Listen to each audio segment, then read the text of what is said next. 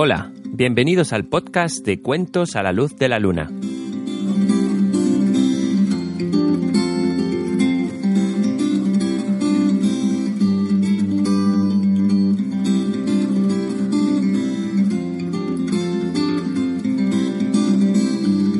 Hola a todos, bienvenidos de nuevo al bosque del león de piedra.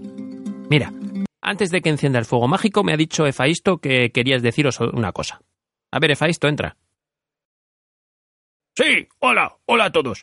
Eh, pues nada, resulta que solo quería enviar un saludo a dos niños que nos han dejado un mensaje. Mira, se trata de Ana y de su hermano Daniel, que dicen que nos eh, les gustan mucho los cuentos y los escuchan desde México, Distrito Federal. Y tuvieron cumpleaños el 18 y el 26 de septiembre. Así que, cumpleaños feliz a los dos. Espero que tuvierais una muy buena fiesta con vuestros amigos y vuestras amigas y muchos regalitos. Pues ya está. Hasta luego. Vale, muy bien, Efaisto. Venga, pues vamos a darnos prisa que los niños ya quieren escuchar el cuento de hoy. Mira, voy a encender el fuego mágico y le voy a decir que nos siga contando la historia del mago de Oz, ¿vale? Pues venga, allá va. Acercaros un poquito más al fuego y escuchar atentamente.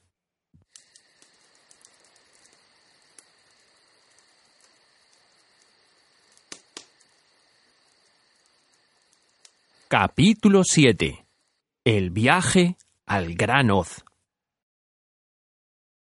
Esa noche se vieron obligados a acampar afuera, en el bosque, bajo un árbol grande, pues no había casas cerca.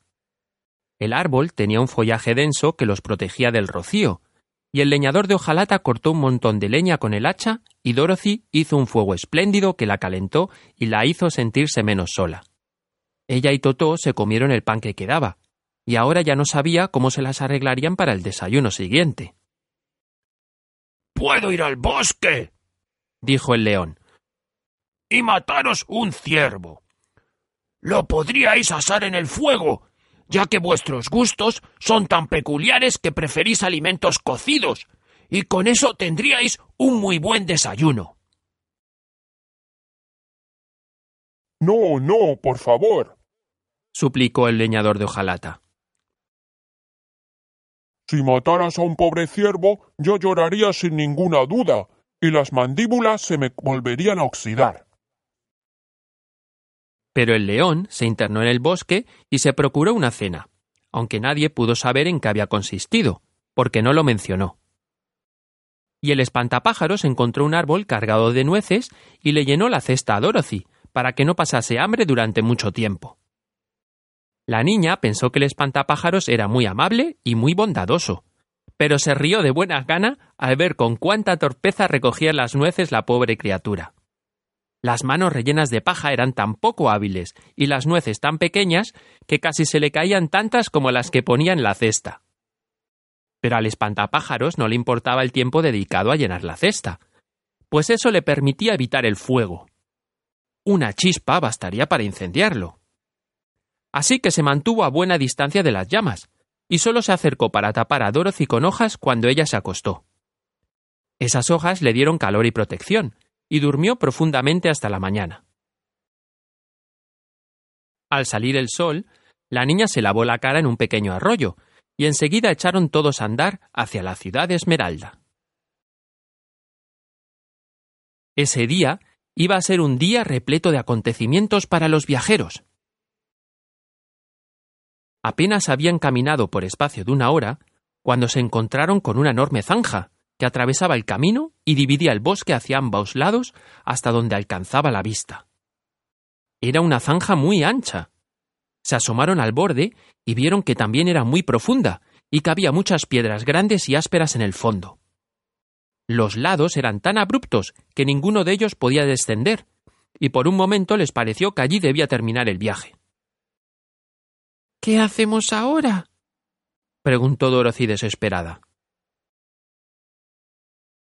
No tengo la menor idea, dijo el leñador, y el león meneó la abundante melena, pensativo.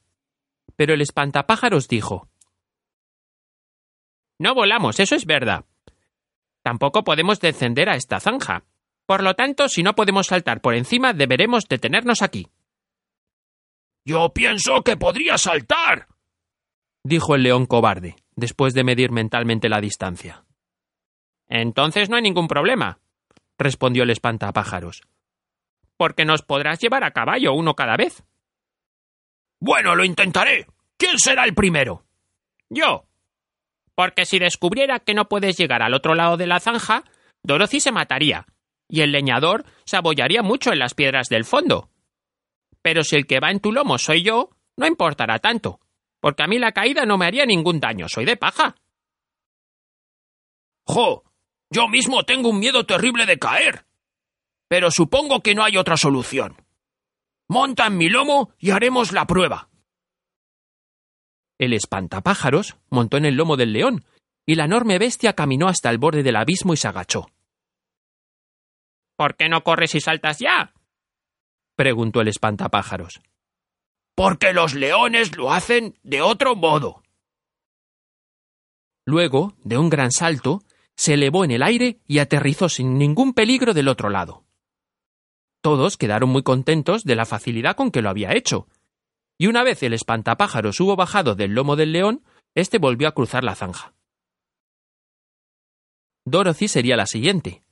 Agarró a Toto en brazos y subió al lomo del león, sosteniéndose de la melena con una mano. Enseguida sintió como si estuviera volando por el aire, y antes de tener tiempo para pensarlo estaba del otro lado, sana y salva. El león saltó una vez más de la zanja, para recoger al leñador de hojalata, y después todos se sentaron un momento para que la bestia pudiera descansar, pues aquellos enormes saltos le habían quitado el aliento, y ahora jadeaba como un perro grande que ha corrido demasiado. Descubrieron que de ese lado el bosque era muy denso, misterioso y sombrío. Después que el león hubo descansado, siguieron el viaje por el camino de ladrillos amarillos, cada uno con la secreta duda de si llegarían alguna vez al final del bosque y verían de nuevo la brillante luz del sol.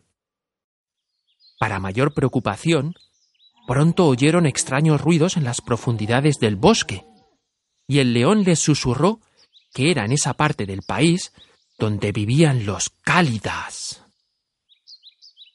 ¿Qué, qué son los cálidas? preguntó Dorothy. Son animales monstruosos, con cuerpo de oso y cabeza de tigre, y con garras tan largas y afiladas que me podrían cortar en dos con la misma facilidad que yo a Totó. Tengo mucho miedo a los cálidas. No me extraña. Deben ser animales horribles. El león iba a responder cuando llegaron a otra zanja en el camino. Pero esta era tan ancha y tan profunda que el león supo inmediatamente que no podría atravesarla de un salto. Se sentaron a pensar en el problema, y tras profundas reflexiones el espantapájaros dijo Ahí hay un árbol grande, junto a la zanja. Si el leñador de hojalata lo puede cortar y hacerlo caer por encima del hueco, llegaremos con facilidad al otro lado del camino. Muy buena idea, dijo el león. Uno casi se atrevería a pensar que tienes un cerebro en la cabeza en vez de paja. El leñador se puso a trabajar de inmediato, y tan afilada estaba el hacha que pronto llegó casi al otro lado del tronco. Entonces el león apoyó las poderosas patas delanteras en el árbol y empujó con todas sus fuerzas. Poco a poco, el árbol empezó a caer y cayó pesadamente sobre la zanja, apoyando las ramas más altas del otro lado. Apenas habían empezado a atravesar ese extraño puente cuando un penetrante chillido les hizo alzar la mirada, y horrorizados vieron como dos grandes bestias con cuerpo de oso y cabeza de tigre se acercaban corriendo.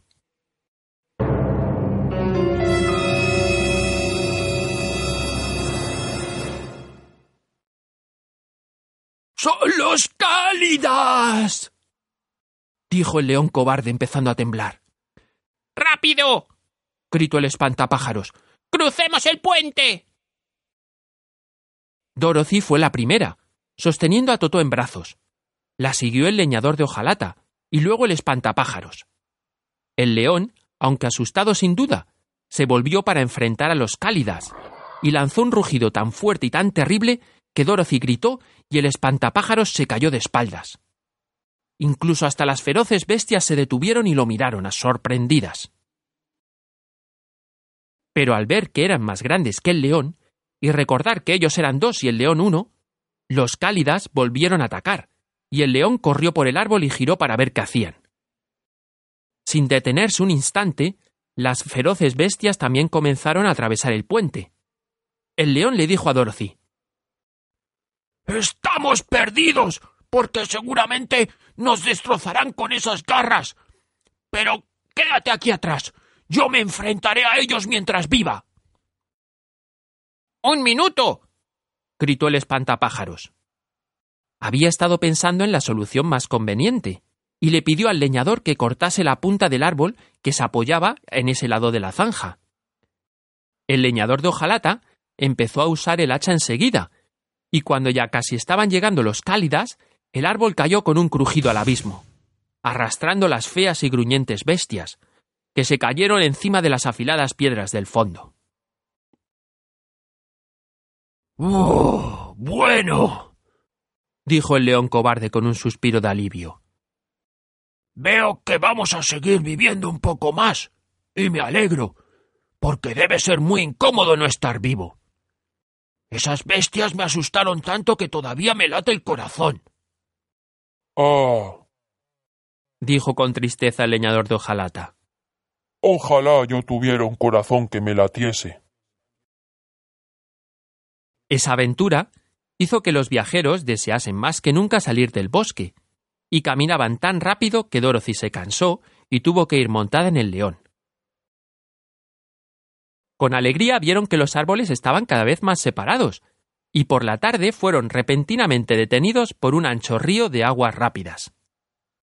Del otro lado de la corriente vieron el camino de ladrillos amarillos atravesando un hermoso paisaje de prados verdes salpicados de flores brillantes, bordeado por árboles colmados de deliciosos frutos. Se alegraron mucho de tener ante ellos ese maravilloso paisaje.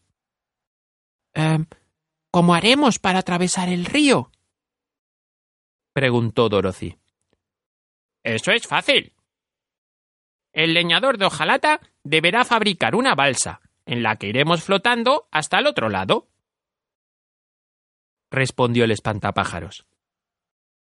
El leñador tomó entonces el hacha y se puso a cortar pequeños árboles para construir una balsa. Y mientras hacía eso, el espantapájaros encontró en la orilla un árbol cargado de apetitosos frutos. Eso le agradó mucho a Dorothy, que no había probado más que nueces todo el día, y comió una buena cantidad de fruta madura. Pero lleva tiempo hacer una balsa, incluso a una persona diligente e incansable como el leñador de hojalata. Y cuando llegó la noche, el trabajo no estaba acabado. Buscaron un sitio adecuado bajo los árboles, y allí se durmieron hasta bien entrada la mañana y Dorothy soñó con la ciudad de Esmeralda y con el buen mago de Oz, que pronto la enviaría de vuelta a su casa.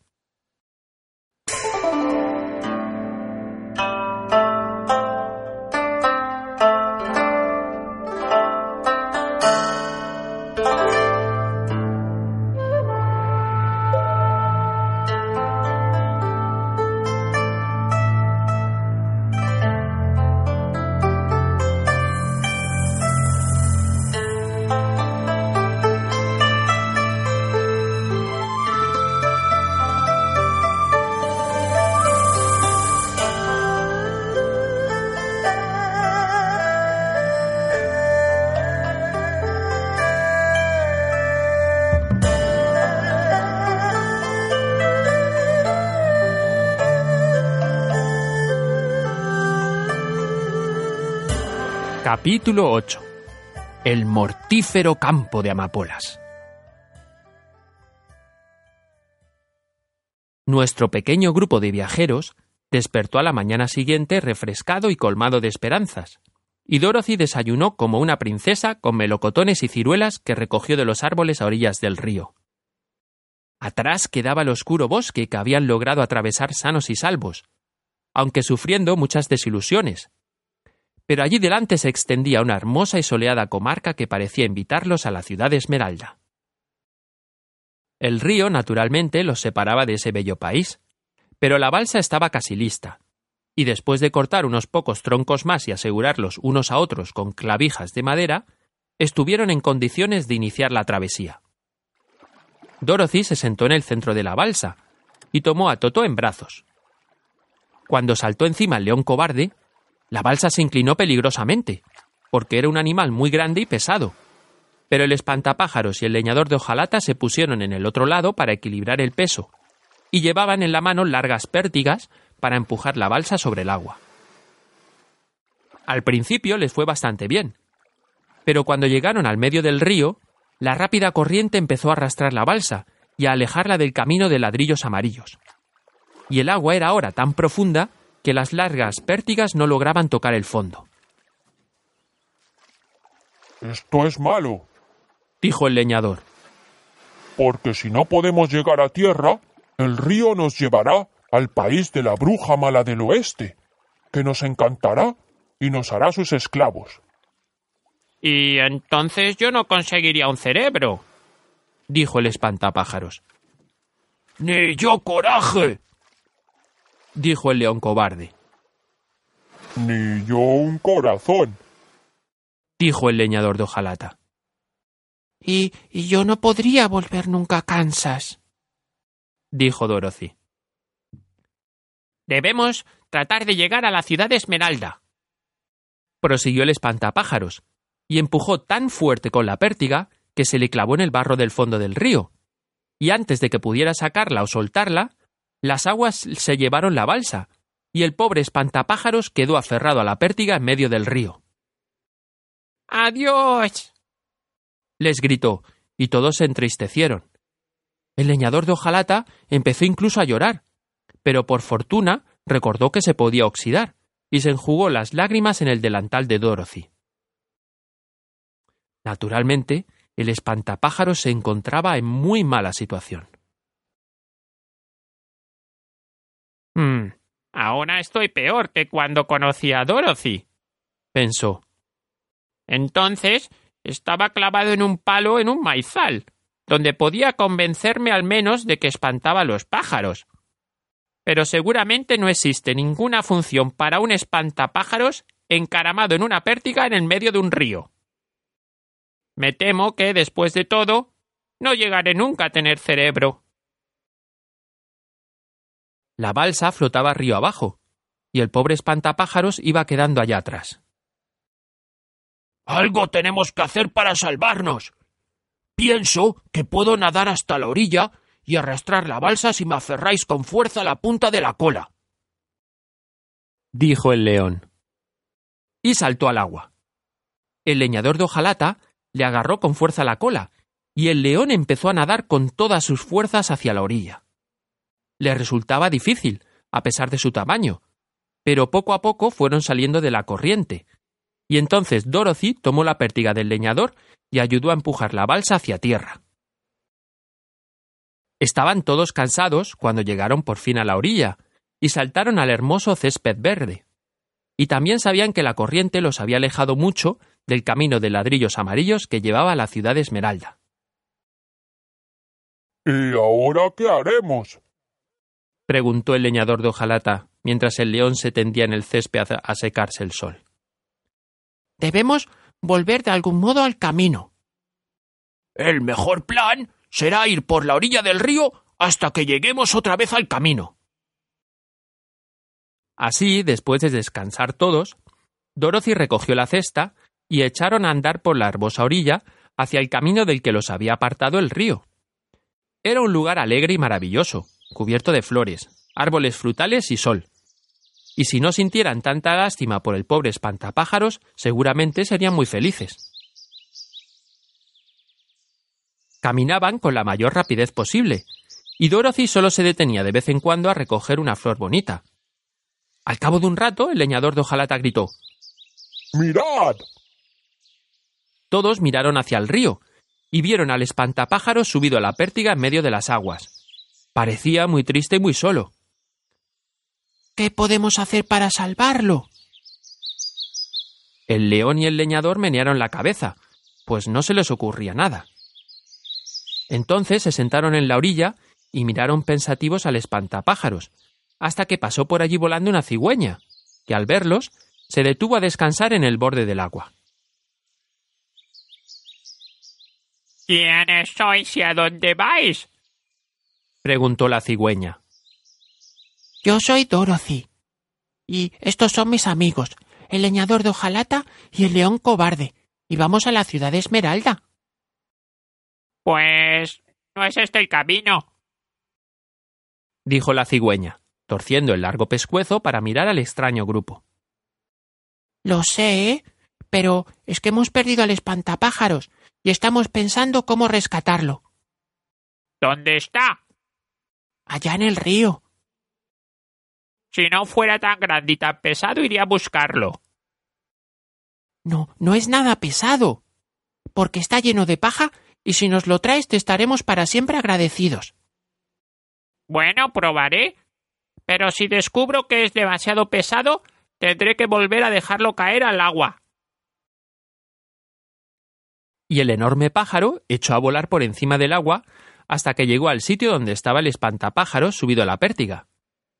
Entonces, con las enormes garras, tomó al espantapájaros de un brazo y lo llevó por los aires hasta la orilla, donde esperaban Dorothy, el león, el leñador de hojalata y Totó. Cuando el espantapájaros se vio otra vez entre sus amigos, se sintió tan feliz que los abrazó a todos, incluso al león y a Totó, y mientras caminaban iba cantando, tan contento se sentía. Hmm.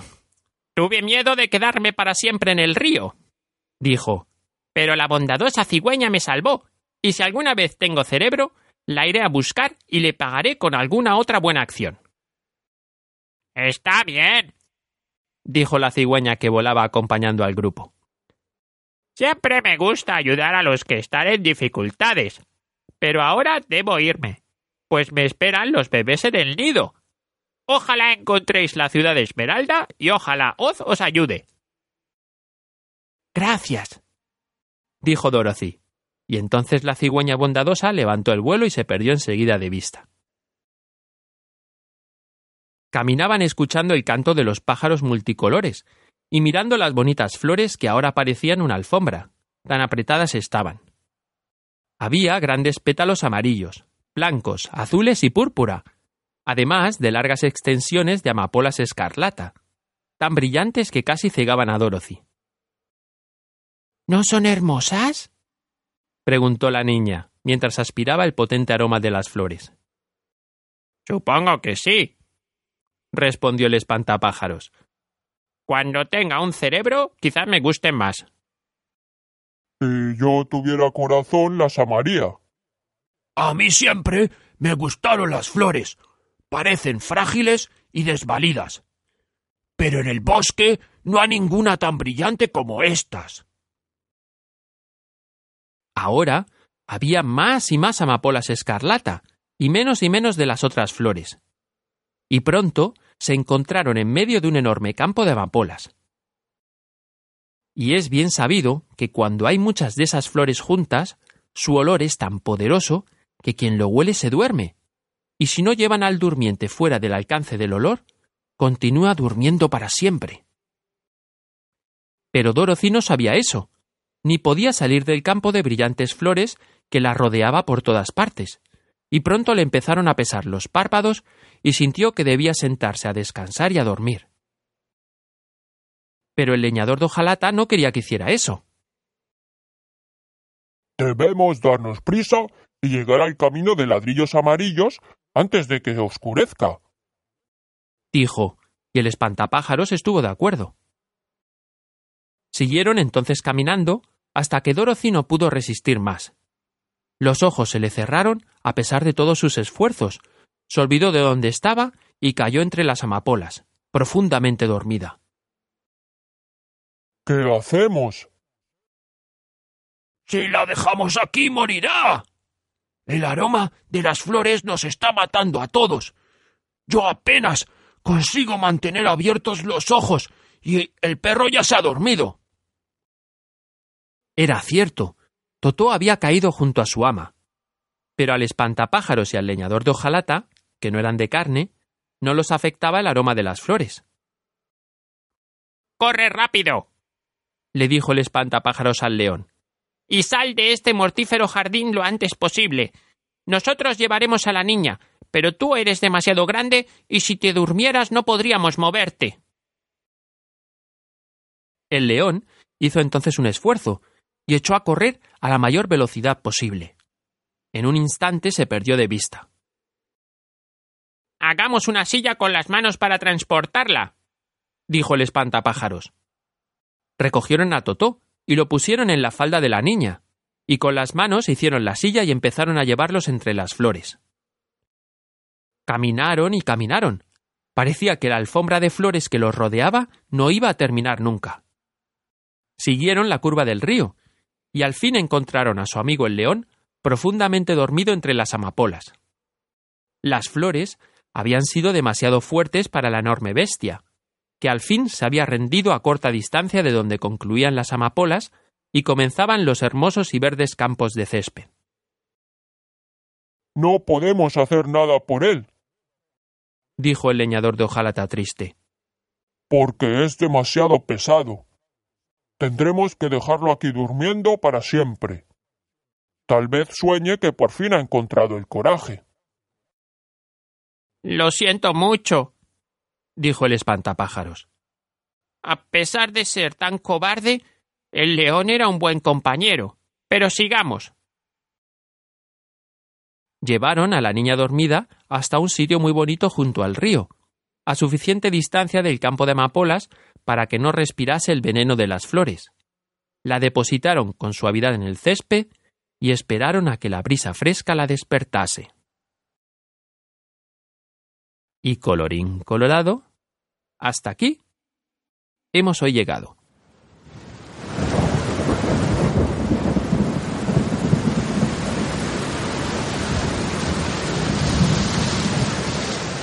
¿Te ha gustado el cuento?